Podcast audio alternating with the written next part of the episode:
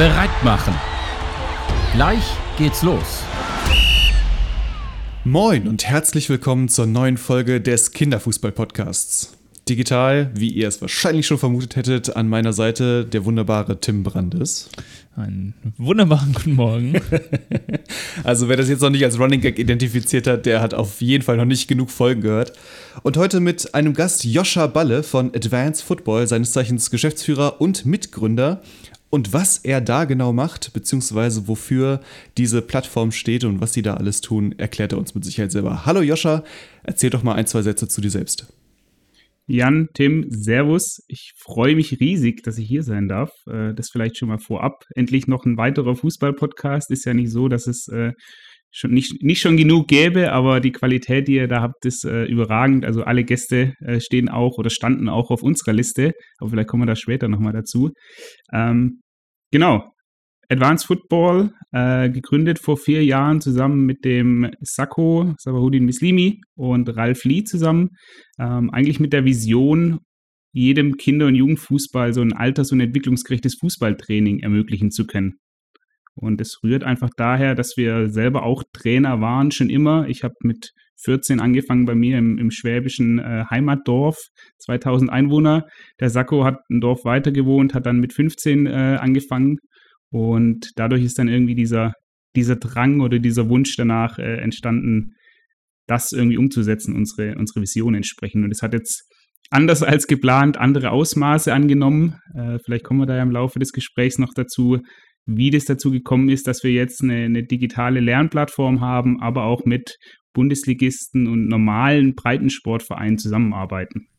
Was war denn so euer, ähm, eure Gründungsidee, als ihr gestartet seid? die Gründungsidee war, also wir waren damals beide noch bei einem Bundesligisten angestellt, ähm, war zu sagen, hey, wir machen eine Fußballschule und dort wird nur Training angeboten, das auch den Kindern wirklich Spaß macht und das dem gerecht wird, wie, wie es eigentlich sein sollte. Ja, sollte viel Spaß dabei sein, viel Dynamik. Und das haben wir dann relativ schnell verworfen, weil wir gemerkt haben, dieser Hebel, den wir eigentlich erzielen möchten, nämlich eigentlich allen Kindern auf der Welt das irgendwie zur Verfügung zu stellen, den können wir damit nicht erzielen. Und das hat sich jetzt dann so ausgeartet, dass wir mittlerweile Trainer, Vereine und auch ganze Fußballverbände adressieren mit unseren Dienstleistungen und dem, was wir, was wir tun. Ja, spannend. Bevor wir, bevor wir da ins Detail gehen und, äh, uns, und du uns ein bisschen was zu der Plattform sagst, vielleicht, wenn ihr gesagt habt, ihr wolltet eine Fußballschule gründen, dann müsst ihr ja selber, ähm, du hast gesagt, mit 14 das erste Mal irgendwie auf dem Platz gestanden, als, äh, auch als Trainer. Wie ist denn da dein Hintergrund? Ich habe gesehen, du hast an der, ähm, an der TU München äh, studiert, du warst Jugendtrainer. Erzähl doch mal ein bisschen was, äh, so wo du, wie, wie so dein Werdegang da war. Mhm. Ähm, ganz klassisch Fußballer auf dem, auf dem schwäbischen Dorf, äh, wie man es kennt, in der Bambini angefangen und irgendwann in einem Sommer in der Vorbereitung war es in der C-Jugend oder in der D-Jugend äh, nicht Nein gesagt, als gefragt wurde, wir brauchen noch einen F-Jugendtrainer. Und äh, das war so mein Start, also wirklich auch reingeschmissen worden, so wie es wahrscheinlich auch viele Fußballmamas und Fußballpapas kennen. Das war bei mir ein bisschen früher. Und dann habe ich entsprechend ähm, ja, relativ schnell angefangen mit Lizenzen. Ja, war bei uns dann die Sportschule Ruid in Stuttgart und habe eigentlich nichts anderes mehr gemacht, außer mich weiterzubilden mit wirklich vom Taping-Seminar am Wochenende irgendwo auf die Alp gefahren, äh, bis hin zu, ich weiß es nicht, Hospitationen bei anderen Vereinen gemacht. Und so bin ich dann in diese Trainerschiene gekommen und habe dann auch als DFB-Mobilteamer gestartet, entsprechend habe für den Württembergischen Fußballverband gearbeitet und wusste dann schon vor dem Abi, schon weit vor dem Abi, äh, was ich studieren möchte, Sportwissenschaften. Da hat es mich dann zum Glück nach München verschlagen. Äh, da ist das ganze Studium an der TU München ein bisschen theoretischer. Das kam mir ganz, ganz recht, weil ich da den Fokus schon auf die Arbeit hatte. Ich war dann bei den Bayern für, für zweieinhalb Jahre in der Jugendabteilung als Jugendscout vor allem unterwegs und hatte diverse Praktika. Man kennt sie wahrscheinlich viele Institutionen, Institut für Spielanalyse, Internationales Fußballinstitut, alles mitgemacht, was irgendwie geht. Und ähm, so ging es dann weiter. Jetzt momentan noch am, am, Master machen, parallel so ein bisschen, obwohl das ganze Advanced Football schon mehr als ein Fulltime-Job ist. Äh, aber auch das wird diesen Sommer abgeschl ab abgeschlossen. Und das ist so der, der sportliche Werdegang, was Lizenzen angeht, auch klassisch äh, glaube, mit 16 ist ja die, die Eintrittshürde sozusagen, was das Alter angeht. Da die erste Lizenz gemacht, mit 21 dann die Elite-Jugend gehabt und vor zwei Jahren war es jetzt die A-Lizenz gemacht. Äh, da das Glück gehabt mit, mit dem legendären Lehrgang Miro Klose, äh, Patrick Ovomuela, Kelly war dabei. Das war schon sehr geil. Ähm, und wer weiß, vielleicht folgt irgendwann noch der, der Fußballlehrer, aber das steht jetzt erstmal nicht zur Debatte. Ja, genau. Und gerade fürs Kinder- und Jugendtraining ist es ja auch nicht so das äh, Allerrelevanteste. Ja. Und da bist du an die äh, TU München gegangen und Sportwissenschaft hast du studiert, das heißt, dein Hintergrund war ja da schon aber Praxis äh, durchzogen. Das heißt, du kamst ja aus der Praxis. Has, hat dich da was ähm, so im Studium, wo du gesagt hast, boah, ähm, das ist jetzt aber hier ein bisschen äh, sehr theoretisch, sehr äh, fern von der Praxis ab, was vielleicht andere in dem Moment noch gar nicht so beurteilt haben oder beurteilen konnten, weil sie diese Praxiserfahrung noch nicht hatten. Ähm, fällt dir da was ein? Wie kannst, kannst du das nochmal ausführen? Also ja, klar, auf, je, auf jeden Fall. Ähm, also, ähm, ich meine, wenn du äh, in das Studium gegangen bist, äh, an, der, an der TU München und äh, Sportwissenschaft dort ähm, als solche studiert hast, aber du kamst ja schon rein in das Studium ähm, mit einer ganzen Menge Praxiserfahrung über viele Jahre. Waren dort Sachen, wo du gesagt hast, boah, das ähm, ist jetzt aus deiner Sicht äh, etwas, was vielleicht ein bisschen ein sehr theoretisches Konzept ist, was wir hier lernen und was jetzt in der Praxis gar nicht, wo du gesagt hast, oh, ob das so in der Praxis passt und ähm, ob das so richtig ist, das waren so meine Eindrücke mal aus meinem Studium, ähm, dass ich gedacht habe, oh, das ist alles so ein bisschen an der Realität vorbei. So ziemlich alles tatsächlich. Ähm, das liegt aber vielleicht auch ein Stück weit an der, an der Ausrichtung, die die TU München in dem Studiengang damals, ich weiß gar nicht, ob es den noch gibt, hatte. Es war eben alles Theorie und es gab nur ein, zwei Praxisseminare. Und das ist auch irgendwie so ein, so ein großes Thema hier bei, bei uns, äh, bei Advanced Football, zu sagen, wir wollen Wissenschaft und Praxis irgendwie verbinden, weil wir eben, Sakko auch Sportwissenschaftler entsprechend, ähm, gemerkt haben, es gibt viele Modelle und es gibt viel Theorie und wir hatten es jetzt im Vorgespräch mit Klaus Roth. Ähm, das ist Wahnsinn, was da für Arbeit geleistet wird, aber es kommt halt nicht bei der Trainer Mama oder beim Trainer Papa auf dem Dorf an, ähm, der einfach nur seine Kinder betreuen möchte und Bock hat, dass die irgendwie, dass die lachend wieder nach Hause gehen.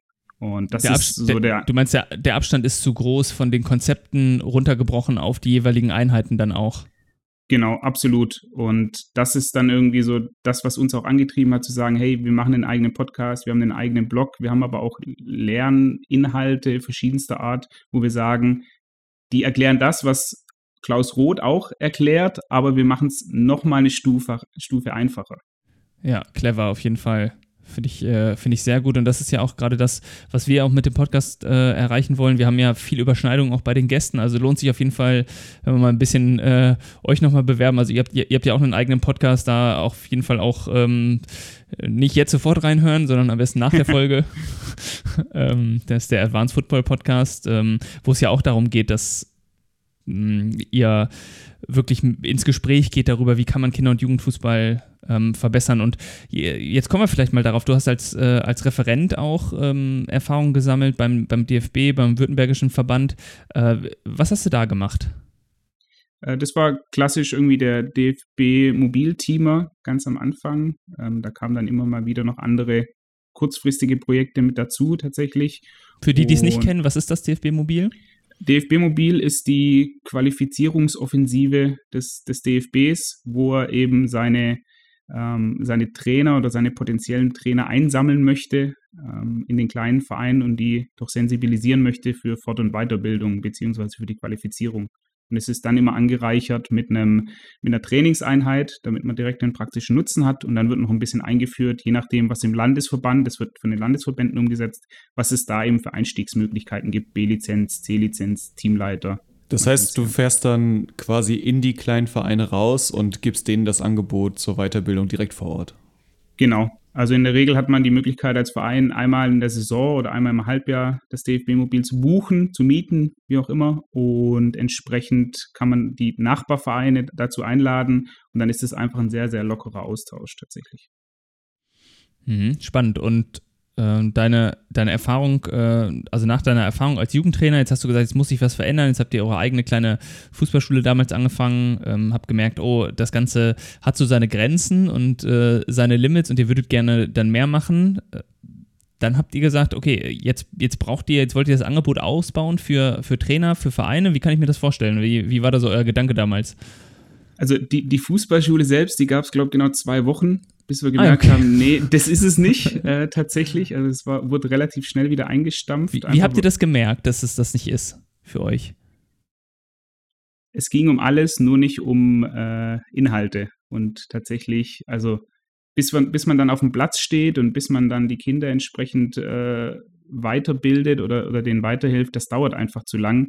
Und das ist auch jetzt rein vom, vom Inneren von uns her nicht das, was wir wollen. Ja, Vereinsfußball, Vereinssport ist was so Geiles, vor allem in Deutschland, wo du ja nicht diese Pay-to-Play-Modelle hast, sondern das ist eigentlich was so Wertvolles und das war auch dann der Gedanke zu sagen, hey, wir möchten den Trainer weiterhelfen, aber auch gleichzeitig den Verein entsprechend zu sagen, wie schaffe ich es auch als kleiner Verein weiter eine gute Jugendarbeit zu leisten, was dann auch immer gute Jugendarbeit bedeutet.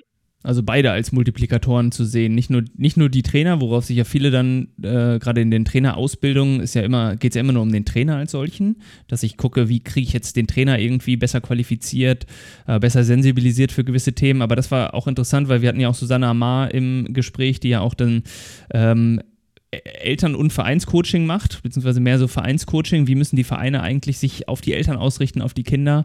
Ähm, äh, das heißt eigentlich, der, der richtige Multiplikator ist ja der Verein als solcher mit dem Jugendleiter wahrscheinlich. Absolut. Und das ist auch das, was wir den, den Trainern oder besser gesagt auch den Vereinsverantwortlichen dann immer sagen. Es ist super, wenn ihr einen tollen D-Jugendtrainer oder einen engagierten E-Jugendtrainer habt. Ja, ich, viele kennen das wahrscheinlich. Der macht dann die Extraschichten, der organisiert noch einen Sponsor mehr. Aber das ist auf Dauer, wird euch das nicht weiterhelfen. Ihr müsst weg von einzelnen Personen kommen in der Abhängigkeit und ihr müsst als Organisation müsst ihr es schaffen, euch so zu strukturieren, dass es egal ist, ob da jetzt mal ein Papa auf, der, auf dem Platz steht für ein Training oder ob da jetzt äh, der Sportwissenschaftler oder der, der Top-Manager, der da irgendwie Erfahrungen hat, äh, ob der auf dem Platz steht. Und das ist das, das Ansinnen dahinter. Und wie mache ich das als Verein? Indem ich äh, mich mit Advanced Football in Verbindung setze. Ähm, also, das ist eine Möglichkeit definitiv. Es ist aber einfach notwendig, sich Gedanken zu machen, sich einen Fahrplan zu überlegen und dann zu schauen, wo will ich denn als Verein eigentlich hin? Ja, was ist denn mein Ziel? Und das Ziel muss nicht immer heißen, wir spielen Junioren-Bundesliga oder wir wollen Oberliga spielen, sondern möchte ich viele Kinder erreichen? Ja, möchte ich meinem breiten Sportauftrag, meinem gesellschaftlichen Auftrag, möchte ich dem äh, gerecht werden? Oder ist es schon eine leistungsorientiertere Geschichte, die ich, die ich gehen möchte? Und darauf abgezielt aus dieser Vision und dieser Mission, die ich habe, gilt es dann entsprechend Werkzeuge äh, sich zu erarbeiten, die meinen Trainern auf dem Platz, weil das ist dann letztlich das, was hilft, ähm, denen die mit an die Hand zu geben. Und ein Beispiel, das wir haben, ist, wir nennen das Trainermappen. Da arbeiten wir mit dem Verein zusammen in mehreren Workshops aus. Ey, wo kann es denn für euch hingehen? Wo sind denn eigentlich eure, eure nötigen Stellschrauben, die wir noch drehen können gemeinsam. Und vor allem, was hilft dann am Ende des Tages, weil das ist einfach das Wichtigste, was hilft dem Kind auf dem Platz weiter, dass es Spaß hat, dass viel Dynamik drin ist und dass es irgendwie alters- und entwicklungsgerecht äh, weiterentwickelt wird. Genau, wir hatten das in der, in der Episode mit Thorsten Bartsch, als er über Minitore ähm, erzählt hat. Da ähm, hat er ja so ein bisschen Einblick gegeben, wie er eigentlich mit Vereinen zusammenarbeitet. Wie kann ich mir das jetzt in eurem äh, in eurem Modell vorstellen? Das heißt, ich bin jetzt ein Verein, ich sage jetzt, oh, äh, Advanced Football, das klingt interessant für mich, jetzt gehe ich auf euch zu. Was ist jetzt so das, wie geht's jetzt los? Was ist das erste Gespräch, was wir führen? Das erste Gespräch ist erstmal inhaltlich, äh, weil wir, sowohl Sakko als auch ich und alle Mitarbeiter bei uns mittlerweile, wir sind einfach nur inhaltlich getrieben. Ja, also wir wollen verstehen, was geht beim Verein ab, was sind da gerade irgendwie die, die Herausforderungen. Und dann haben wir jetzt seit letztem Jahr im Februar, gutes Timing auch mit dem, mit dem bösen C-Wort, ähm, haben, wir, haben wir eine Videoplattform, wo du als Verein bei 500 Trainingsvideos und Vorträgen, die, die da mittlerweile auf der, auf der Plattform sind, ähm, wo du dein Training zusammenstellen kannst, wo du dich aber auch fort- und weiterbilden kannst, wenn du eben nicht zur Sportschule fahren möchtest zum Landesverband, weil Klassiker, man hat einen Fulltime-Job, äh, geht um 16.30 Uhr aus der Arbeit raus, 17 Uhr fängt das F-Jugendtraining an. Da kann ich jetzt nicht noch abends irgendwie auf eine Fortbildung für zwei Stunden, sondern ich gucke mir das halt nach dem Training vielleicht um 21 Uhr, 22 Uhr an. Und dieses, diesen Netflix-Charakter, den haben wir eben versucht mit der Videoplattform oder der Lernplattform ähm, auszubauen.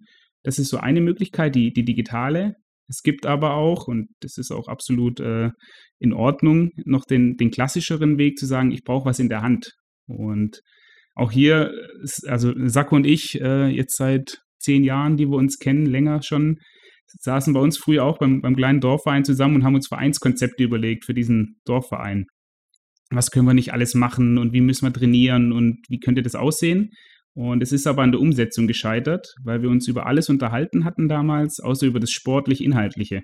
Ja, Klassiker ist ja auch bei den Vereinskonzepten, die man kennt, irgendwie, es gibt hier gibt's die Dienste, die man machen muss äh, und hier muss man noch einen Elternabend machen.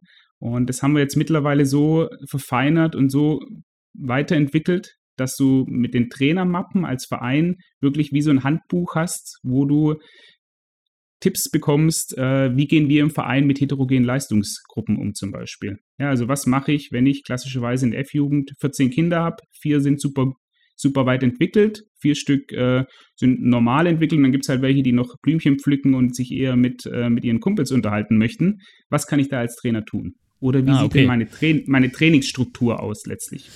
Das heißt, ihr geht gar nicht so hin und schaut euch ja von Anfang an die Strukturen an, sondern ihr, ähm, ihr steigt inhaltlich viel mehr ein und sagt, wo, ähm, ihr dreht das Ganze also um und sagt nicht, ihr habt hier dieses Modell mit, das sind hier eure Vereinssäulen irgendwie, die müsst ihr jetzt irgendwie erfüllen und ähm, dann gucken wir mal, wie weit weicht ihr von unserem Idealstandard ab, sondern ihr guckt dann hin, ausgehend vom Kind, wirklich, die, die gerade da sind? Welche Jugenden gibt es? Was ähm, ist in der F-Jugend gerade an, an Spielern da und was ist in der E-Jugend da und wie sind die verteilt? Und da, da fangt ihr dann an, mit dem Verein zu arbeiten auf der Ebene?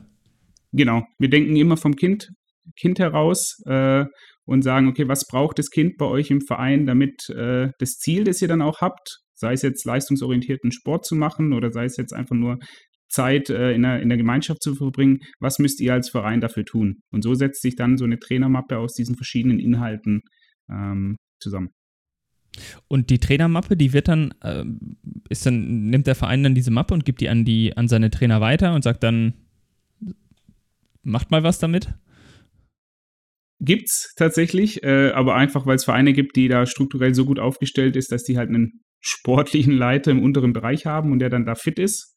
Ähm, es gibt aber auch die Möglichkeit, und das ist dann irgendwie so das, das Idealbild, was, was wir dann auch haben, diese Verknüpfung zwischen, ich habe was Physisches in der Hand, ja, eine, eine Mappe wirklich, sei es im A5 oder A4-Format, und gleichzeitig kann ich aber auf der Lern- und auf der Trainingsplattform mir passende Übungen, passende Vorträge dazu anschauen. Ja, scanne ich einfach nur den QR-Code aus der Mappe ab und sehe ein Video, wo Sakko zehn Minuten lang über heterogene Leistungsniveaus spricht und nochmal vier Tipps mehr hat und dann gleichzeitig auch noch Übungen zeigt, wo ich das auch direkt umsetzen kann. Einfache Fangspiele, viele 1 gegen 1 Formen, all das finde ich dann entsprechend.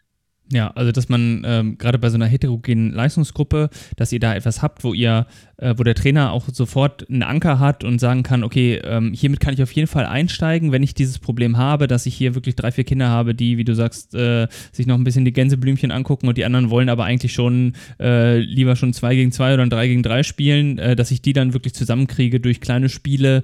Wir hatten das ja auch in äh, Jan in, in der letzten Folge, wo es dann äh, um die verschiedenen Geschichten geht, die ich erzähle erzähle mit Thomas Stark, der dann nochmal sagte, dass, äh, dass er sein Training immer in Geschichten einbettet, gerade bei den Kleinen, ähm, dass man sie so abholt. Ähm, hast du so aus der Hüfte raus ähm, für diese Leistungsheterogenität, damit wir inhaltlich auch nochmal ähm, vielleicht ähm, ein, zwei Sachen, äh, ein, zwei Tipps mit auf den Weg geben? Hast du so, ähm, ja, äh, ein, zwei äh, schöne, schöne Tipps und Hinweise, die immer ganz gut klappen, wenn man so eine Gruppe hat, die unterschiedlich ist? Mhm. Äh, das Wichtigste, jetzt unabhängig davon, ob ich heterogene Leistungsgruppen habe, ist es, viele Aktionen im Training zu liefern, viele Aktionen mit Ball. Und wenn ich halt in meinem Training nur 5 gegen 1, 5 1 gegen 1 Situationen meinen Spielern bereitstelle, dann ist die Wahrscheinlichkeit, dass wenn ich dagegen einen guten Spiel, ich fünfmal verliere, relativ hoch. Wenn ich es aber schaffe, irgendwie 30 oder 40 Mal in eine 1 gegen 1 Situation zu kommen, dann ist die Wahrscheinlichkeit höher, dass ich es auch schaffe, mal an dem etwas weiterentwickelnden äh, vorbeizukommen. Ja, also erste Sache, viele Aktionen schaffen und viele Möglichkeiten schaffen, dass ich Erfolg habe. Gleiches Thema auch, wenn ich nur fünfmal aufs Tor schieße und mein Torschuss nicht so gut ist, dann ist die Wahrscheinlichkeit relativ gering, dass er ins Tor geht. Wenn ich es aber irgendwie aus 40 verschiedenen Situationen aufs Tor knallen kann als F-Jugendlicher, dann ist die Wahrscheinlichkeit deutlich höher, dass ich ein Tor schieße. Das ist ja, das also, eine. Ja. viele Aktionen. Genau, viele Aktionen äh, bereitstellen. Als zweites ähm, schauen, dass ich kleine Mannschaftsgrößen habe. Ja, wenn wir jetzt an Foninho denken, euer, euren, euren Podcast mit, mit Jule da entsprechend, ähm, das führt ja einfach dazu, dass ich deutlich mehr Aktionen, deutlich mehr Erfolgserlebnisse habe, wie wenn ich jetzt im 7 gegen 7 oder 5 gegen 5 spiele, wo natürlich der, der weiterentwickeltere Spieler oder Spielerin entsprechend äh, mehr Aktionen hat. Ja, auf jeden Fall. Also dadurch einfach, dass das Spielfeld kleiner ist, dass ich mehr Aktionen habe, durch die ganzen Rahmenbedingungen zwinge ich die Kinder, ähm, sich mehr auszuprobieren, mehr zu erforschen, was dort passieren kann. Und damit kann ich durch den Organisationsrahmen, der ja dann manchmal auch schon reicht, äh, sowas schon ausgleichen. Definitiv, absolut. Und das ist, ist, ein gutes Wort, das du ansprichst, dieser Organisationsrahmen. Das ist eigentlich die, die Stellschraube Nummer eins, jetzt unabhängig davon, über welches Thema man inhaltlich spricht im Kinderfußball, das, äh, das immer angepasst werden sollte. Also das Coaching oder das, wie ich als Trainer wirke, ist eigentlich immer das Letzte. Das Wichtigste ist, dass die Trainingsform oder der Rahmen, den ich schaffe, dass der stimmt. Und wenn ich halt ein 3 gegen 3 spiele, mit vielen auf dem Funinho-Feld oder Mini-Fußballfeld, dann habe ich halt schon so viele Sachen abgedeckt, ja, viele Ballkontakte, viele Torerleb äh, Torschüsse, viele Torerfolge auch entsprechend, viele 1 gegen 1 Situationen, viele 2 gegen 1 Situationen, dass ich mir über alles andere gar nicht so krass Gedanken machen muss, weil das Spiel selbst ja schon alles irgendwie mit sich bringt. Wenn ich eins mitgenommen habe aus diesem Podcast, ist, dass man als Idealtrainer in Anführungszeichen im Endeffekt nur sagt, wie die Übung aussieht und danach quasi vom Platz gehen könnte und die Übung wirkt quasi für sich. Also, dass man gar nicht daneben stehen muss und denen sagen muss, und du musst jetzt nach links und du jetzt da hinten brauchst den Ball und dann lauf doch mal die Linie runter und so weiter. Sondern dass die, die den PlayStation-Controller weglegen, hat genau. irgendwer gesagt, ne? Ja. Äh, es gibt, es gibt ein schönes Zitat von äh, José Mourinho, der sagt, Coaching bedeutet, einen Spieler dorthin zu bringen, wo er sich selbst nicht hinbringen kann. Den lasse ja. ich jetzt mal kurz wirken. Ja, ja, wir auch. Kurze, kurze poetische Ruhe. ähm, ja. geht, und, und das beschreibt es eigentlich ganz gut tatsächlich. So ist es ja auch beim Foninho. Wenn ich eben merke, dass das 2 gegen 1 zum fünften Mal nicht richtig ausgespielt wird, dann ist die Wahrscheinlichkeit, dass es beim zehnten Mal funktioniert, relativ gering. Und dann ist der Punkt, wo ich einsetzen kann und sagen kann, hey, was können wir denn eigentlich machen in einem 2 gegen 1? Oder ich baue vielleicht nochmal eine andere Trainingsform auf, wo das nochmal explizit trainiert wird. Ja, ein, ähm, auch ein, ein schönes Zitat, was mir dort äh, dazu einfällt, ist, äh, ähm, dass, dass Fragen äh, nur Orte sind, wo Antworten hinpassen können bei den Kindern. Ja, das, das finde ich immer so als Konzept schön, weil viele Trainer geben immer Antworten, ohne dass die Fragen bei den Kindern überhaupt äh, da sind. So als so Art, ich stelle es mir immer vor, als so eine Art Hülsen im, äh, über, in deren Kopf, wo, wo, wo du Sachen reinpacken kannst. Aber wenn, wenn sie das nicht haben, wenn sie diesen, diesen Raum für eine Frage gar nicht geschaffen haben, wenn sie gar nicht das Problem verstanden haben und für sich so identifiziert haben, dann ist es so, dass, was ja auch immer alle Eltern an der Schule ähm, kritisieren, so, da, äh, weiß nicht, wie oft ich das schon gehört habe, dass man sagt, oh, im Matheunterricht, die machen so abstrakte Sachen, ähm, äh, die Kinder wissen ja gar nicht, wofür sie das alles lernen. Und ähm, das denke ich mir beim Fußball manchmal auch. Die Trainer sind schon zwei Schritte weiter und äh, haben Konzepte, die sie vielleicht mal irgendwo gesehen haben, die sie nachmachen möchten, aber sie haben vielleicht noch gar nicht bei den Kindern dieses Problembewusstsein geschaffen. Warum muss ich jetzt überhaupt, wenn ich jetzt irgendwie zu dritt spiele, so ein Dreieck? Oder warum ergibt sich so ein Dreieck und was kann ich damit eigentlich machen, wenn ich ein Dreieck bilde? Ähm, wie kann ich den Gegner damit ausspielen? Dieses von äh, inhärent aus sich heraus diese Sachen ähm, entwickeln lassen von den Kindern. Ich glaube, äh, das ist so ein ganz wichtiger Bestandteil, oder? Absolut, definitiv. Und ich hatte vor zwei Episoden den Bertolt Biselik bei mir im Podcast. Ähm, der ist beim Deutschen Hockeybund mittlerweile Olympiastützpunkttrainer, war damals beim früher noch beim FC Bayern Basketball, hat er die Jugendabteilung aufgebaut. Und der hat was Tolles gesagt, wie er am Ende seiner Zeit beim Basketball seine Trainings gestaltet hat im Jugendbereich. Der ist komplett offen rein in diese Trainingseinheiten gegangen. Der hat die Trainingsform hat er sich auch überlegt und alles andere war für ihn ein weißes Blatt Papier. Und er hat nicht gesagt, heute trainieren wir das 2 gegen 1 oder heute trainieren wir einen Fast Break oder einen Rebound, sondern er hat gesagt, das, was als Problem auftritt, das thematisiere ich. Und das, was die Spieler mich dann am Ende auch fragen oder von mir wissen wollen, darauf antworte ich. Und nicht mein Konzept, das ich irgendwie vorher mir schon überlegt habe und durchperiodisiert habe, was es ja auch teilweise gibt, dass ich in, selbst im Jugendbereich irgendwie 36 Wochen lang mir meine Themenschwerpunkte erarbeite als Trainer. Ich als, aber als Spieler, und da sind wir wieder beim Thema vom Kind ausdenken, ich das vielleicht gar nicht brauche. Richtig, aber die, ähm, die deutsche Bürokratie erfordert es ein bisschen, dass man mit einem Plan in äh, die Saison geht und äh, das alles durchgeplant ist. Ich fand das auch, also ähm, in, in meiner Zeit auch als ähm, äh, ich habe als Torwarttrainer in der äh, Akademie bei Hannover 96 ähm, äh, die Kinder bis zur U14 trainiert, die Torhüter. Und ich hatte Trainingseinheiten, wo ich einfach keine Zeit hatte. Und ganz ehrlich, ich war einfach nicht vorbereitet. Ich kam, ich kam dorthin und ich kam einfach wirklich unvorbereitet hin und ich hatte keine Zeit. Ich war noch am Telefon bis eine halbe Stunde vom Training und ich kam gerade so rechtzeitig. Und dann war ich mit denen auf dem Platz und das waren die besten Einheiten teilweise, ähm, weil ich mit denen einfach mit einer Basisübung angefangen habe, gesprochen habe, wie war euer Wochenende, wie war euer Spiel, was ist passiert. Und dann haben wir einfach dort Schwerpunkte geübt. Und ähm, da muss ich sagen, ja, das ist natürlich dann auch nur eine Sache, die kannst du, äh, die erfordert ein bisschen Mut. Und ohne diesen, ohne Mut und Erfahrung ist es ähm, nicht ganz so einfach.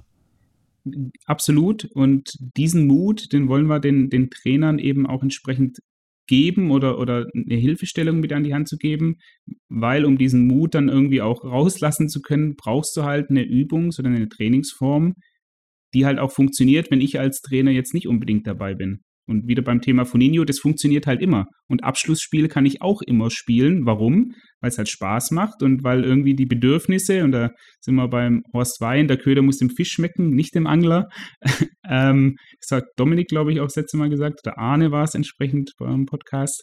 Ähm, wenn, ich, wenn ich das bei allen Übungen schaffe, dann habe ich als Trainer eine ganz andere Rolle auch entsprechend. Da kann ich mich mal zurücknehmen und kann einfach schauen, was passiert denn eigentlich und was brauchen die jetzt vielleicht, um dann, was ja ganz oft gewollt, gewollt oder gefordert wird von den Trainern, irgendwie die Spieler auch, auch weiterzuentwickeln, explizit. Und wenn man sich auch aus seiner, aus seiner eigenen Trainerrolle das mal anschaut, ich glaube, jeder Trainer hatte ja mal so Trainings, wo er gesagt hat, boah, heute ist es langweilig für mich als Trainer. So, weil, äh, gar nicht nur, weil das so läuft, sondern auch, weil man so vorbereitet war und weil man so sein eigenes Ding so durchgezogen hat. Und weil man vielleicht auch so ein bisschen dann diese, ich sag jetzt mal, gar nicht, dass es esoterisch klingt, aber diese Achtsamkeit und dieses Interesse an den Kindern so ein bisschen verliert, weil man vom Schwerpunkt her mehr dabei ist, sein eigenes Ding durchzuziehen. Ähm, das hatte ich bei durchgeplanten Trainingseinheiten, wo es auch darum geht, oh, das wird zeitlich heute knapp, das alles zu schaffen, aber das kriegen wir schon irgendwie hin, ähm, hatte ich das ganz oft, dass ich dann so dachte, Mensch, jetzt, äh, wir müssen jetzt eigentlich schon zur nächsten Übung kommen und die hatte ich noch geplant und das ist doch die Aufbauübung, die dann methodisch irgendwie da drauf geht. Und ich glaube, es wäre eigentlich schlauer gewesen zu sagen, ich gucke mir das einfach mal noch ein bisschen mit offeneren Augen an, was die Kinder da gerade ähm, machen und was sie da gerade trainieren und zeige mehr Interesse noch daran. Dann wäre es auch spannender geworden für mich als Trainer, die ganze Einheit. Absolut. Und sich den Mut zu haben, sich da ein Stück weit zurückzunehmen und zu gucken, was, was wollen denn die Spieler eigentlich und was gibt mir denn die Übung, das ist das Ziel, irgendwie diese, diese Handlungskompetenz zu, zu steigern auf dem Platz. Das muss ja eigentlich auch, wenn wir jetzt äh, aus dieser Elterntrainer-Perspektive denken, das muss ja auch nicht von jetzt auf gleich 100% sein, sondern man kann ja vielleicht einfach sich in Repertoire und Basisübungen irgendwie zurechtlegen, ähm, mit denen man anfangen möchte und dann sagen, okay, irgendwie in der Mitte des Trainings, ich habe 45 Minuten Training oder 60 Minuten, je nachdem, und da nehme ich mir einfach mal 20 Minuten Zeit und spreche mit den Kids, äh, worauf sie Bock haben, beziehungsweise was irgendwie schiefgelaufen ist, vielleicht äh, im, in der letzten Zeit, wo, wo sie Bedarf sehen würden.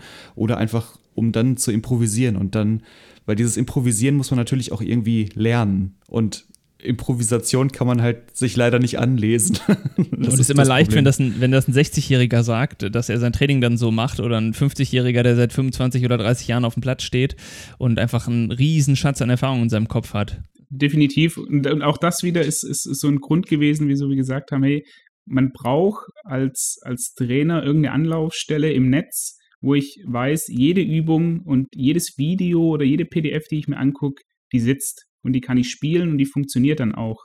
Ja, bei uns war es früher auch nicht anders. Wir haben uns durch die Instagram-Feeds äh, äh, gesucht, Twitter, äh, DFB Online mit seinen zehntausenden Übungen, das ist alles super. Aber ich habe ja gar nicht mehr die Zeit als, als Trainermama oder Trainerpapa, mir da entsprechend diese Inhalte rauszusuchen. Haben wir da schon ein Überangebot? Wir, wir haben definitiv ein Überangebot und dann muss man ja noch dazu sagen, irgendwie das auf eine Art und Weise, dass ich halt meine Blätter noch mit auf, auf den Platz nehme, das nimmt halt auch immer weiter ab. Die Trainer werden immer jünger, werden immer technikaffiner. Wieso da nicht sagen, hey, ich habe das in der App und kann mir das vielleicht sogar auf dem Platz angucken. Wir hatten auch schon Trainer, die haben uns Videos geschickt, wie sie, das ist ein Extrembeispiel, aber die haben die Übung gar nicht mehr richtig erklärt, sondern haben entsprechendes Video gezeigt von dieser Übung und die Kinder wussten dann, ah, okay, wir müssen das und das machen. So, ganz überspitzt formuliert. Und Genau, jetzt werden einige sagen, oh mein Gott, jetzt habt ihr noch die technischen Geräte auch noch auf dem Platz. Auf der anderen Seite kann man aber auch sagen, wenn man das nur ab und zu mal macht, ist es vielleicht auch nochmal so ein Instrument, um die Aufmerksamkeit der Kinder einfach nochmal kurzzeitig zu bündeln. Definitiv, und du kannst ja auch, eine, also es gibt für jedes Video oder für jede Übung gibt es auch entsprechende PDF. Wer das ausdrucken möchte, kann das auch sehr gerne machen. Also das ist äh, das kleinste Problem dann am Ende. Ja, genau. Ähm, jetzt, jetzt habt ihr als Plattform einen Bereich für die Trainer, für die Vereine, aber eure, ähm, ich sag mal, eure Lernplattform an sich, ähm, der Schwerpunkt liegt wahrscheinlich auf den Übungen, ne? 50-50 würde ich sagen. Also gestartet sind wir, sind wir tatsächlich rein mit den Übungen und das ist auch der Schwerpunkt. Wir haben jetzt gestern witzigerweise äh, auch das erste Mal so richtig externe Inhalte mit auf der Plattform, nämlich Trainingseinheiten und Übungen vom VfL Wolfsburg. Da kommen jetzt auch noch äh, Übungen vom VfB Stuttgart mit dazu und von der Heidelberger Waldschule sind wir wieder bei Klaus Roth. Ähm, das ist schon ein wahnsinnig wichtiger Part, einfach weil es Trainer gibt, die wollen einfach nur Übungen und die wollen sich ihr Training zusammenstellen. Und der zweite Part ist dann entsprechend zu sagen, okay, kam vor allem mit, äh, mit der Pandemie irgendwie, ich möchte mich auch noch weiterbilden, wann es für mich passt. Und das äh, hat dann dazu geführt, dass wir extrem viele Fortbildungen, also Webinare auf der Plattform haben und da auch wieder bunten Blumenstrauß. Du hast gesagt, Susanne Amar war auch schon bei uns, Jul Wiegand war schon bei uns. Genau. Äh, sehr, sehr deckungsgleich. Äh, also wer sich das alles nochmal in, in, in Videoform angucken möchte, kann das auch entsprechend machen. Und da findet man dann neben diesen Webinaren aber auch Lernvideos. Ja, da spricht Sacco dann fünf Minuten lang über die perfekte Halbzeitansprache im Kinder- und Jugendfußball. Ah ja, super, auch so ein cooles so ein Thema, was es sonst nicht behandelt gibt, ne? Dass es nicht behandelt gibt, bei mir wurde es damals in der C-Lizenz, glaube ich, behandelt, aber hat halt irgendwie vier Stunden in Anspruch genommen. Ich weiß nicht, ob man dafür für äh, fünf, vier Stunden braucht oder ob es nicht einfach in fünf Minuten mit klaren Handlungsanweisungen, die mir direkt weiterhelfen, ob das nicht ein bisschen sinniger ist. Ja, wahrscheinlich, genau. Ähm, Gibt es denn dort, ähm, wenn du jetzt über die, über die Zeit guckst, wo ihr auch die Inhalte ähm, alle produziert, kuratiert, aufbereitet habt, ähm, gibt es sowas, wo du sagen würdest, Mensch, was die zum Beispiel jetzt mal Thema Trainingsorganisation, da haben wir selber jetzt viel gelernt und viel mitgenommen, auch in der Zusammenarbeit ähm, mit dem VfL Wolfsburg, ähm, VfB Stuttgart? Ja, komplex, aber nicht kompliziert trainieren. Äh, das ist ein Satz, der hat der Dami Dugancic, das ist der sportliche Leiter vom DFB Talentförderprogramm, gesagt. Das gilt eigentlich für, für alle Trainingsformen und für alle Altersbereiche. Ja, wenn ich eine, wenn ich als Beispiel jetzt nehme, entsprechend Funinho wieder, das ist eigentlich eine, eine sehr, sehr komplexe Spielform. Ja, ich habe vier Tore auf dem Platz, ich muss zwei verteidigen, ich muss auf zwei angreifen, ich habe noch drei Gegenspieler, ich habe eine Schusszone, aber es ist nicht kompliziert. Ich sage das den Kindern einmal und sie verstehen es. Und wenn ich in einem Foninho dann irgendwie meinen Schwerpunkt, meinen Coaching-Schwerpunkt aufs Passspiel setzen möchte, dann, dann ist das auch nicht kompliziert, sondern die Kinder verstehen sofort, an einem Tor ist ein Gegenspieler, am anderen Tor sind zwei Gegenspieler. Logischerweise wäre es cleverer, wenn ich den Ball jetzt rüberpasse zu, zu dem Tor, wo nur noch ein Gegenspieler ist. Wohingegen ich mit einer Passfolge, wo ich 10.000 Stationen habe und wo ich dann hinterlauf und klatschen lasse und dann diagonal klatschen lasse, das ist kompliziert, aber eigentlich nicht komplex. Weil das ist eigentlich einfach nur so ein, so ein Schema, so ein Algorithmus ein Stück weit komplex, aber nicht kompliziert ist was Schönes. Ich habe es nämlich, wenn ich jetzt mal so überlege, schäme ich mich jetzt fast für, ich habe ich, wie viele Übungen ich gemacht habe mit den Kindern, die andersrum waren. Also die, die kompliziert waren, aber eigentlich äh, nicht, nicht komplex hätten sein müssen. Also, ne, weißt du, was ich meine? Man, man, hat, man erklärt es ihnen ganz komplex, man hat eine Idee, aber eigentlich ist es die simpelste Übung, die man machen kann, wenn man sie einfach spielen lässt. Absolut, absolut. Äh, weil, weil du gefragt hast, was, was noch irgendwie so ein, so ein Thema bei der Trainingsorganisation ist, ähm, immer in Wettkämpfen arbeiten. Ja, wir denken das, das Training ja immer vom, vom Kind aus und was selbst bei uns, wenn wir drei jetzt äh, auf den Bolzplatz gehen würden, natürlich würden wir ein bisschen Ball hin und her passen, aber irgendwann wird man auf die lustig, Idee kommen. Jan. ich will irgendwann fertig die, machen. irgendwann wird man den Jan ins Tor stellen und sagen, so jetzt machen wir Elverkönig oder so, weil halt auf dem Fußballplatz oder im Sport generell Wettkampf halt ein Riesenthema ist. Ja, wir würden jetzt nicht auf die Idee kommen, uns da Hütchen hinzulegen und da drum zu dribbeln und das war's. Genau, und da nichts zu tun damit. Äh, deshalb zu sagen, immer in einer Wettkampfform, wenn möglich, zu arbeiten. Und wenn ich unbedingt möchte als Trainer, wenn mir das so ein Anliegen ist, dann vielleicht mal fünf Minuten, zehn Minuten für mein Gewissen eine Passfolge reinpacken, die gut aussieht, äh, die aber vielleicht nicht ganz den Sinn hat, wie jetzt zum Beispiel ein Foninho-Spiel. Hast du denn, ähm, was die, ich sag mal so, Lernmodelle, ähm, das, den, den Lernprozess als solchen, hast du dort auch was, wo du gesagt hast, oh, da hast du über die Zeit auch, wenn du überlegst, wie du angefangen hast als Jugendtrainer, so dein Verständnis davon, wie Kinder lernen, hat sich das auch geändert? Nicht unbedingt wie Kinder lernen, sondern wie Menschen generell wie lernen. Menschen lernen. Ähm, und da werden wir nicht müde, denn mittlerweile hat er echt viele Aufrufe, den Thomas Tuchel Rule Breaker Vortrag äh, nochmal zu äh, darauf hinzuweisen, der, vielleicht packt er den auch in die Show Notes, ähm, weil er spricht davon, wie er bei Mainz 05, als er Trainer wird, ähm, wie er den versucht, seine taktischen Prinzipien zu vermitteln und wie die dann entsprechend spielen sollen. Und was er eben nicht haben möchte oder damals nicht mochte, war den Ball Longline zu spielen. Also vom Außenverteidiger, vom rechten Außenverteidiger zum rechten Mittelfeldspieler. Einfach nur die Linie entlang. Weil er sagt, der Passwinkel ist nicht gut, wie der Mittelfeldspieler dann zum Spiel steht, ist nicht gut, er, er steht nicht offen, er, er hat nicht so viele Aktionen. So, jetzt kann er das den Trainern äh, oder den Spielern besser gesagt 10.000 Mal sagen und die jedes Mal anschreien und die, die Trillerpfeife pfeifen. Oder er kann einfach die Ecken abschneiden, dass ich in so einem Diamanten im Spielfeld stehe und spiele und es passiert einfach gar nicht mehr. Und die Spieler müssen dann darin klarkommen, ohne dass ich als Trainer, und da sind wir wieder bei der Rolle irgendwie, von hinzu, ich, ich überlege mir mein Training und möchte die und die Coachingpunkte reinbringen. Ich muss sie dann gar nicht mehr anschreien, sondern ich helfe ihnen in diesem, in diesem Feld, in diesem Bereich klarzukommen. Und das ändert dann ja mal auch meine Coaching-Rolle extrem. Hin vom das machst du falsch, das machst du nicht gut, das ist scheiße, hinzu entsprechend, äh, wie schaffen wir es denn in so einem Diamantenform unser Spiel aufzuziehen.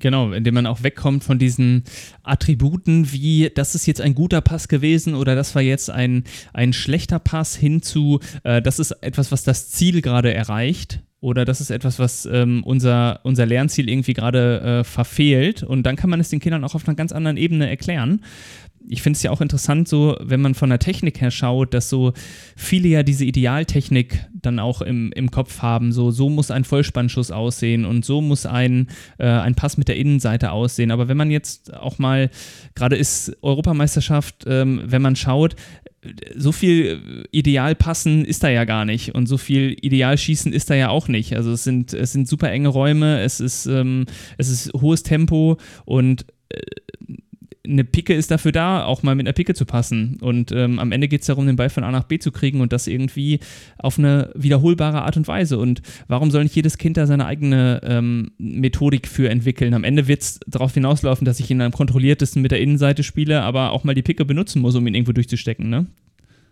Ab, absolut. Also gestern wieder Spanien, Italien entsprechend. Thiago hat ja nicht so viel gespielt, aber wenn man sich ihn anschaut und vor allem seine, seine Highlight-Videos, das ist ja Wahnsinn, was der für Bälle spielt. Und er spielt die immer so, wie man es als Trainer seinem F-Jugendspieler nicht beibringen würde. Ja, so. genau. Und, und, se und, selbst der, und selbst der ist, ist ja Weltklasse. Warum? Weil er halt die richtige Entscheidung trifft. Und das, was ich da mit meinem Fuß am Ende mache, ist erstmal, ist erstmal zweitrangig. Wenn ich irgendwann merke, okay, er kommt jetzt nicht mehr weiter, weil er halt sein Bein nicht richtig durchschwingt und ihm irgendwie die Kraft fehlt, dann kann ich ja ins explizite Technik-Coaching gehen, ist ja kein Problem. Wenn ich aber merke, die Intention ist gut und wie er es macht, ist eigentlich auch richtig, dann ist es doch völlig fein. Dann lasse ich das Kind auch so machen. Genau, und als Trainer muss ich mich nicht dahinstellen und sagen, ähm, äh, das ist jetzt nicht äh, idealkonform nach Buch, ähm, wie du hier deinen Fuß aufdrehst und den Ball dahin weiterspielst, sondern ähm, dem Kind vielleicht dann in dem Moment eine Frage zu stellen und zu sagen, Mensch, guck mal, du willst jetzt den Ball hier hinspielen auf die schnellste Art, welche Möglichkeiten hast du denn? Und dann solltest du mal zwei, drei, äh, zwei, drei Pässe ausprobieren und gucken, welches am besten funktioniert in dem Moment. Dann kommt man wahrscheinlich relativ schnell auf die Lösung und das ist ja auch wieder so eine Organisationsform dann. Definitiv, aber da hätte ich eine Frage an dich, Tim. Äh, du bist nämlich ja Torwarttrainer. Ja. Ähm, was ich mich schon immer frage, wie ist es denn beim Torwart? Weil da wird ja genau das komplett äh, ins Gegenteil gedreht. Es wird in der, auch in den, bei den NLZs schon entsprechend in der U9 angefangen mit Abdruck und Tauchen und was es nicht dafür für Fachbegriffe gibt. Wieso ist es da nicht so, dass ich einfach den ins Tor stelle? Und das hatten wir auch, auch in Hoffenheim damals. Der beste Kicker auf dem Feld war in der Regel auch der beste Torwart, weil es halt ein Bewegungstalent ist. Wieso ist ja. es im Torwartspiel nicht so? Ja, ich glaube, das äh, hängt damit zusammen, dass äh, einige Bewegungen ein bisschen unnatürlich sind, wenn man sie wieder rein technisch coacht. Also alleine dieses Sichern von flachen Bällen, was man immer sieht, wenn Torhüter so runtertauchen. Ähm, da helfen dann mit den, mit den Kleinsten zum Beispiel auch so, statt ihnen zu sagen, wie sie sich da abdrücken sollen, wie sie ihre Hände halten sollen, ich sage Ihnen dann zum Beispiel einfach bei so flachen Bällen, ähm, die, was ja total unnatürlich ist, sich so auf den Ball zu werfen nach vorne. Also dieses klassische, was man sieht, ein flacher Ball auf den Torwart, er drückt sich nach vorne ab und landet quasi auf seinen ähm, Unterarmen. So, die Knie berühren den Boden fast gar nicht, sie landet auf den Unterarmen. Das ist ja eine Bewegung, die würde, die macht auch kein Kind von sich aus. So, aber die, die hilft trotzdem dabei, den, den Ball in einer Drucksituation äh, zu sichern, weil ich in den Ball reinarbeite nach vorne und wenn ich ihn auch mal nicht kriege, prallt der Ball nach vorne ab und nicht ins Tor. Aber was wir den Kindern dann zum Beispiel immer gesagt haben, äh, sind so Analogien wie, stell dir vor, du bist im Schwimmbad und möchtest ins Wasser auf, von einem, von einem, äh, von einem 1-Meter-Block ins Wasser springen, weil das ist die Bewegung, die sie machen nach vorne. Nur mit dem Unterschied, dass sie mit den, äh, dass sie die Unterarme ähm, andersrum gedreht haben und eine Schaufel machen. So. Und ähm, ich glaube, wenn man dort ein bisschen hinkommt, mehr, äh, also weg auch von diesem Detailcoaching, weil das auch vom, vom Lernen her ähm, glaube ich, nicht funktioniert äh, vom Kopf her, dass sie sich Gedanken machen, ähm, wie muss ich jetzt meinen Fuß stellen, um mich irgendwo hinzudrücken. Stattdessen sage ich ihnen zum Beispiel lieber, ähm, äh, euer Blick sollte einfach immer zum Spielfeld sein und euer Ziel sollte immer sein, dass ihr von der Torlinie wegarbeitet, für den Fall, dass wenn der Ball äh, relativ scharf geschossen ist und ihr ihn nicht komplett sichern könnt, dass ihr ihn im Zweifel nach vorne lenkt oder in Seiten aus, aber nicht nach hinten. Und dann mache mach ich mit denen einfach Übungen, wo ich sage, jetzt ist mal euer Ziel einfach seitlich zu arbeiten. Also sie drücken sich dann, sollen sich mal so abdrücken, dass, äh, dass sie parallel zur Linie sind und dann wirfst du ihnen einen dollen Ball und dann merken sie, ja, da gehen von fünf Bällen, gehen drei, legen sie sich selber rein und sobald sie mal nach vorne gehen, ähm, schieben sie den nach vorne weg oder was wir noch machen ist, ähm, wir machen eine Übung, wo sie ihre Arme mal strecken sollen nach vorne und wir drücken dann einfach mal dagegen. Und wir fangen an zu sagen, die Arme erstmal über den Kopf und drück mal gegen mich. Also Arme richtig zum Himmel. Das kannst du nicht. Also das ist vom, von der Motorik her und vom Körperschwerpunkt her, äh, schmeißt du jedes Kind wie so eine Schildkröte auf den Rücken. Aber sobald sie dann anfangen, wenn du ihnen sagst, jetzt schieb mich mal weg, was machen sie dann? Dann drücken sie nach vorne, als ob sie einen Schrank wegschieben wollen. Und das ist die Bewegung, die sie dann auch zum Ball haben wollen. Und ich glaube, wenn man mit solchen Bildern arbeitet, ähm, dann kann man sich diese Technikgedanken sparen. Und ähm, da muss man hinkommen. Glaubst du, es wäre auch möglich, einen, einen sehr, sehr guten Torwart auszubilden ohne all das? Also nur zu sagen, der, wir schießen ihm bei jedem Training in den Spielformen, in den Trainingsformen entsprechend ganz oft aufs Tor und es ist halt ein Bewegungstalent und der hat halt, ist entsprechend groß, ist 1,90 am Ende und hat eine hohe Sprungkraft. Glaubst du, der würde das auch schaffen? Ich bin fest davon überzeugt, aber ich glaube, dann braucht man dieses ähm, wirklich, dann muss man hingehen zu diesem differenziellen Lernen, dass man sagt, ähm, du setzt das Kind ähm, einfach immer wieder neuen Reizen aus und immer wieder lässt es neue Bewegungen ausprobieren und du lässt es einfach experimentieren, wie komme ich eigentlich am besten an den Ball und ich mache nicht mit dem Kind, ich schieße ihm nicht 20 Bälle gerade auf den, ähm, äh, ich sag mal, auf den Körper und ähm, erwarte von ihm, dass es mit einer Idealtechnik irgendwie die Bälle hat, sondern jeder Ball kommt aus einer neuen Situation und ähm, dann mache ich das einfach über Jahre und dann wird es genauso funktionieren. Ich bin davon ähm, absolut überzeugt, dass das da kein spezialisiertes äh, Techniktraining in dem Sinne braucht. Gibt's, also wird das irgendwo umgesetzt? Also alles, alles was ich kenne, ist genau das, was du sagst. Das Kind muss sich irgendwie so halb hinknien und kriegt 20 von diesen Bällen, die nicht wehtun, äh, ins Gesicht geschossen. Und dann wird gesagt, du sollst dir, äh, du sollst die Arme groß machen. So. genau, du sollst, du sollst diesen Block auf diese Art und Weise setzen und dann sind es ja auch wirklich im, im Torwarttraining sind auch wirklich, also einige Sachen sind auch, ähm, äh, ich weiß nicht, durch wen es propagiert ist, aber gestern bei dem spanischen Torwart, bei dem Simon ist mir das auch wieder aufgefallen, der hat es dann auch scheinbar irgendwann mal wieder gelernt.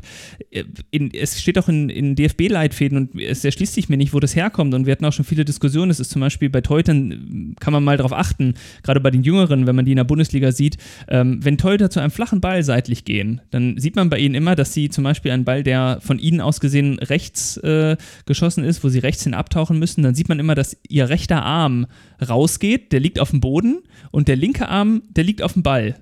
Der sichert den Ball. Also sie gehen am Anfang, gehen sie kurz mit beiden Händen hin und dann strecken sie so den rechten Arm weg und lassen nur den linken auf dem Ball liegen. Und es ist mir überhaupt nicht klar, das steht auch in Leitfäden drin und das ist mit, mit Bild, bebildert, dass Leute das so machen sollen. Und es, es macht, es ergibt für mich keinen Sinn, dass es gelehrt wird, dass es, äh, dass es diese Technik überhaupt gibt. Vielleicht ist sie dafür da, dass Torhüter schneller wieder aufstehen können oder was weiß ich, aber äh, also äh, es gibt da so einige Dinge, die, die ergeben keinen Sinn. Im Torwartbereich ist es zum Beispiel so, wir haben ähm, jeder, jeder, der mal irgendwie einen Torhüter bei Flanken gesehen hat, der weiß jetzt, die ziehen ihre Knie hoch.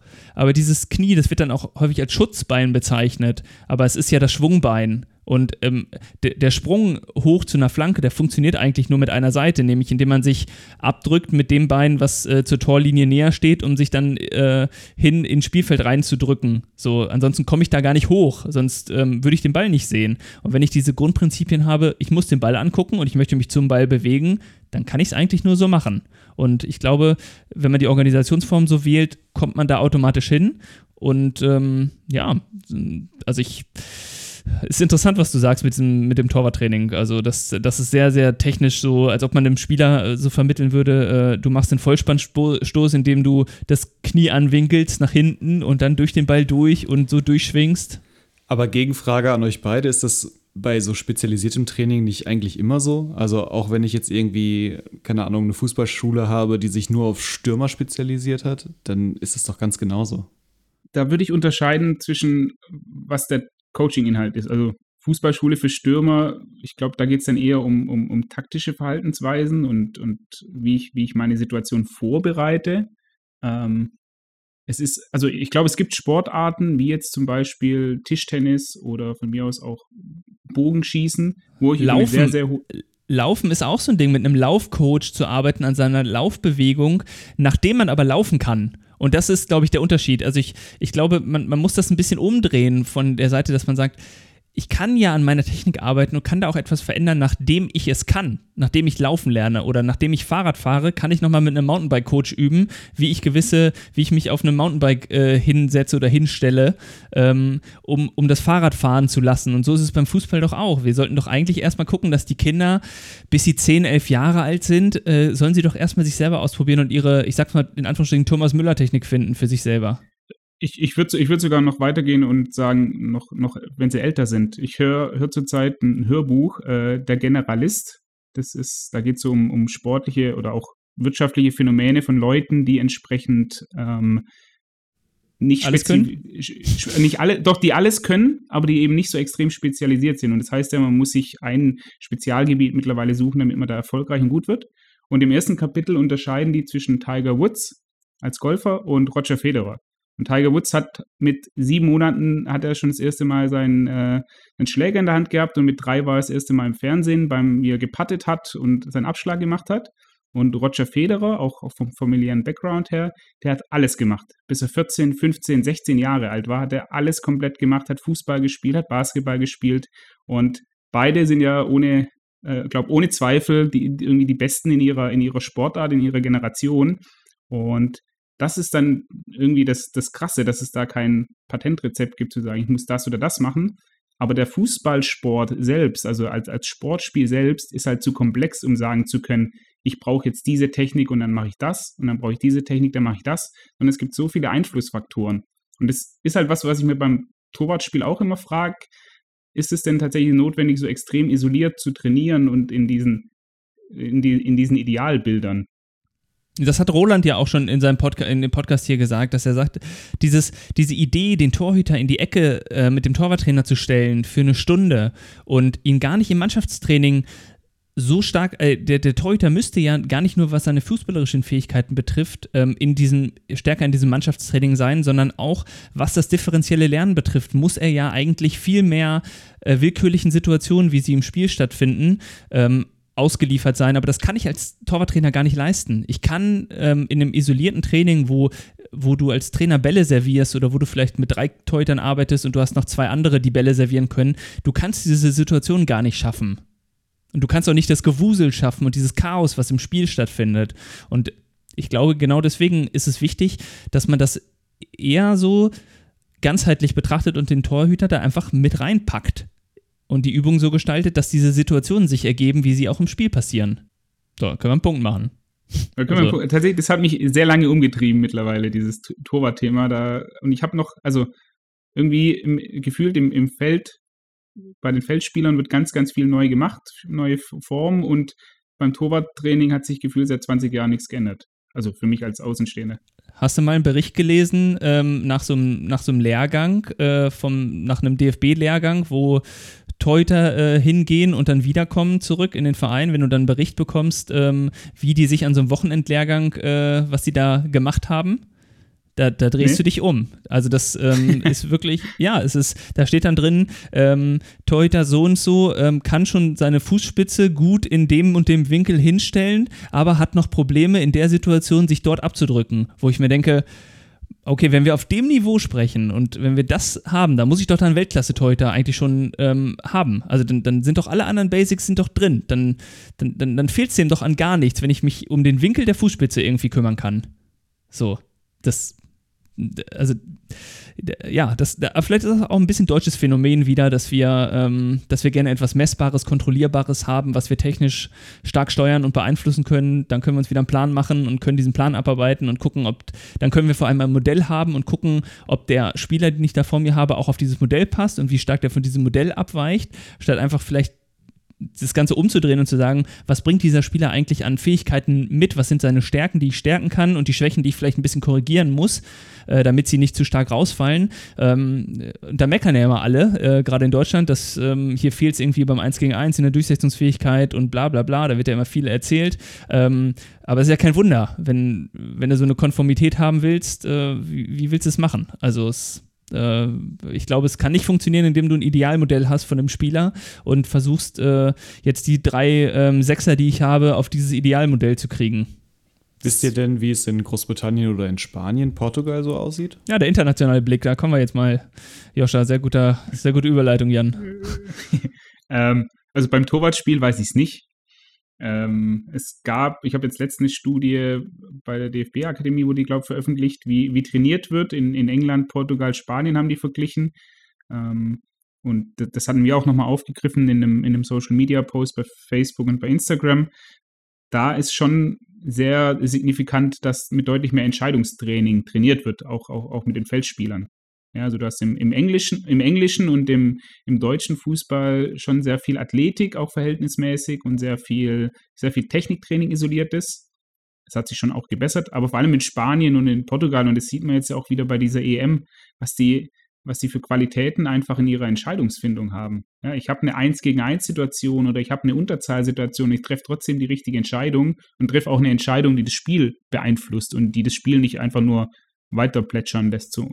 Und wenn wir dann wieder aufs Spielintelligenz, auf diesen Spielintelligenzansatz kommen, der ja diese vier Phasen hat, äh, begonnen bei der Wahrnehmung, ähm, was, was passiert hier um mich herum, zum Verstehen, das auch einordnen zu können, was, ähm, was wären jetzt hier mögliche Optionen, die ich habe. Also wenn ich jetzt zum Beispiel in einer 1 gegen 1 Situation zentral vorm gegnerischen Tor bin, irgendwie 20 Meter, dann habe ich ja verschiedene Optionen. Das heißt, ähm, ich habe die Wahrnehmung, wie viele Gegner sind hier, wie viele Mitspieler sind da. Ich muss mich erstmal auch im Raum orientieren, wo steht der Torwart. Ähm, und dann hätte ich ja die verschiedenen Optionen. Gehe ich ins Dribbling, gehe ich ins äh, 1 gegen 1 äh, dann wirklich rein oder schließe ich es direkt ab, spiele ich den Ball raus, breche ich das Ganze ab und ähm, danach kommt ja erst die Entscheidung.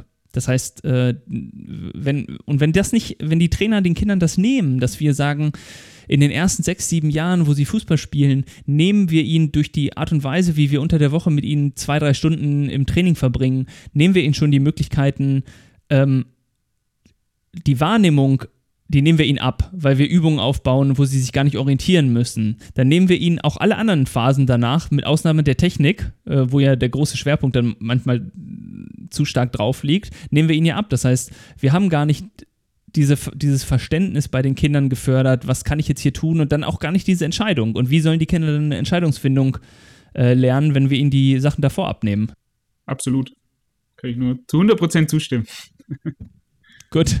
Ähm, äh, der internationale Blick ähm, in den Fußball rein, habt ihr, ähm, äh, ich, ich habe immer mal wieder über ähm, Trainerkollegen, die in China was gemacht haben, äh, die, äh, das ist ja auch dann äh, ganz andere Geschichten, die man, die man dann wieder erfährt. Also ein äh, Fußballschultrainerkollege, der erzählte mal, ähm, dass sie in China waren und dort ähm, auch dieses große Problem ist, dass die Kinder dort eigentlich mit einem Mannschaftssport gar nichts groß anfangen können weil sie von der Sozialisierung her mehr auf Individualsport ähm, ausgerichtet sind. Ähm, die Chinesen ähm, fahren ja ein großes Fußballprogramm, wo auch viele Fußballschulen äh, vor Ort sind, äh, wo viele Akademien gebildet werden, haben es ja schon gehört. Und das führt dann aber teilweise in, in, also die absurdeste Geschichte, die ich gehört habe, war dann bei einem Abschlussspiel mit, mit den chinesischen Kindern, wo dann ein Kind sagte, es hätte Hunger und der Vater dann eine Pizza holte und sie an den Strafraum brachte.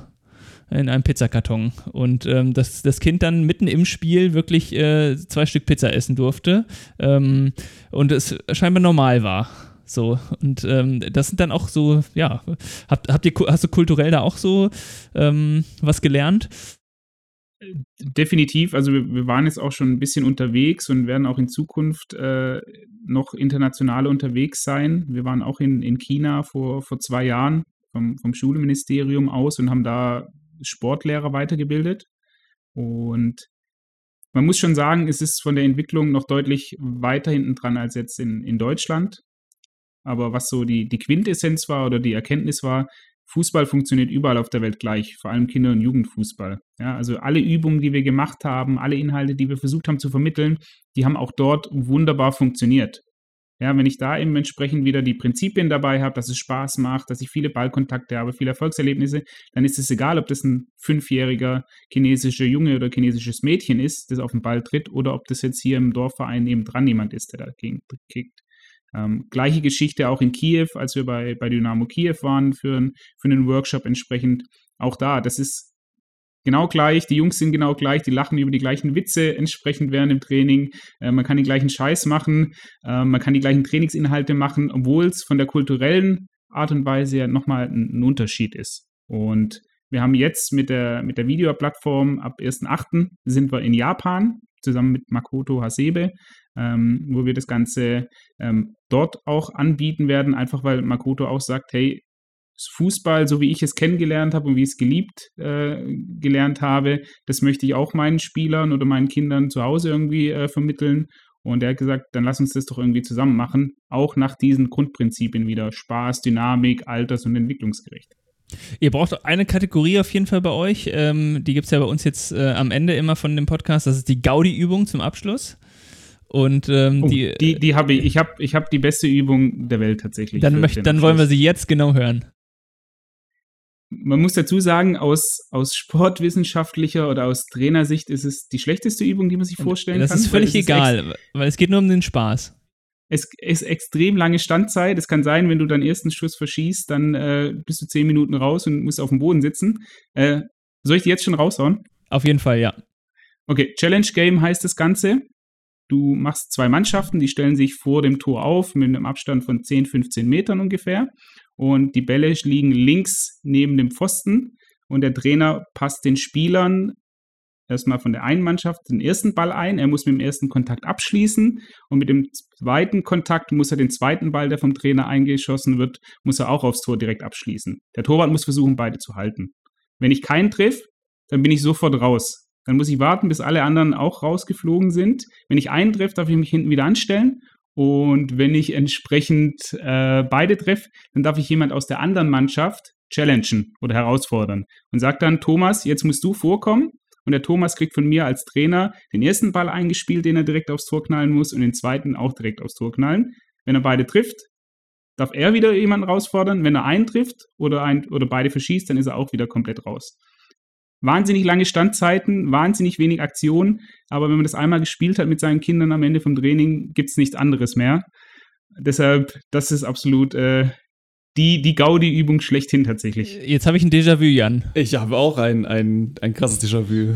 Äh, Thomas hat genau die gleiche Thomas, Übung vorgestellt, ne? Thomas, hat, Thomas Stark hat auch die Gaudi-Übung, äh, das Challenge-Game äh, gehabt und er sagte noch, ähm, um die Standzeiten zu vermeiden, kann man noch sagen, man stellt die Kinder hinter das Tor, glaube ich, ne, die raus sind und wenn sie einen Ball direkt aus der Luft fangen, also im Torwart-Style, dann dürfen sie wieder rein. Genau. Fand ich auch geil. Falls der irgendwie über die Latte gehen sollte oder so und dann äh, können sie den aus der Luft fangen, dann, dann dürfen sie wieder rein. Ah, das, ist das, ist clever tatsächlich, da habe ich noch nicht dran gedacht. Äh, das, das müsste man ausprobieren tatsächlich. Siehst du? So, so äh, schärfen wir hier die, äh, die Übung und Sinne. Hast du noch eine Übung? Um, äh, ähm, mit, vielleicht mit ein bisschen, mit ein bisschen mehr äh, inhaltlichem Anspruch als Egal, das Challenge-Game.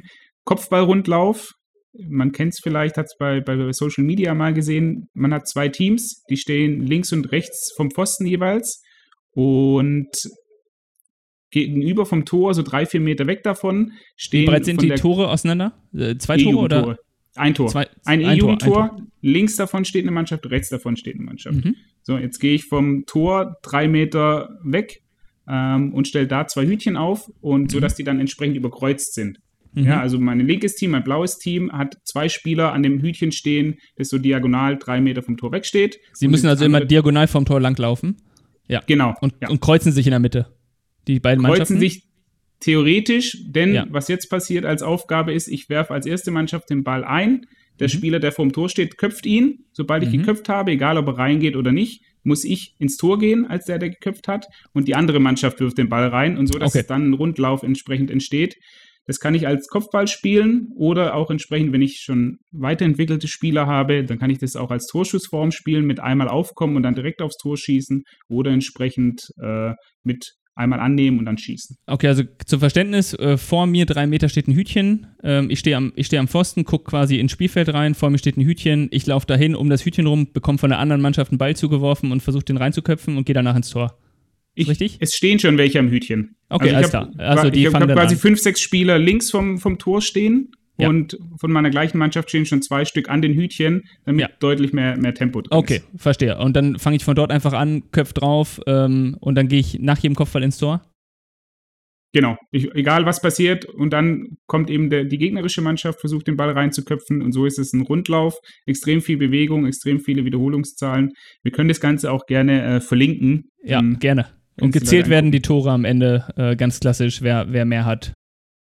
Genau, entweder mache ich, wer als erstes sieben Tore erzielt hat oder wer nach zwei ah, Minuten ja. oder nach drei Minuten mehr Tore erzielt hat. Wo ja. wir wieder beim Thema wären, immer in einem Wettkampf arbeiten.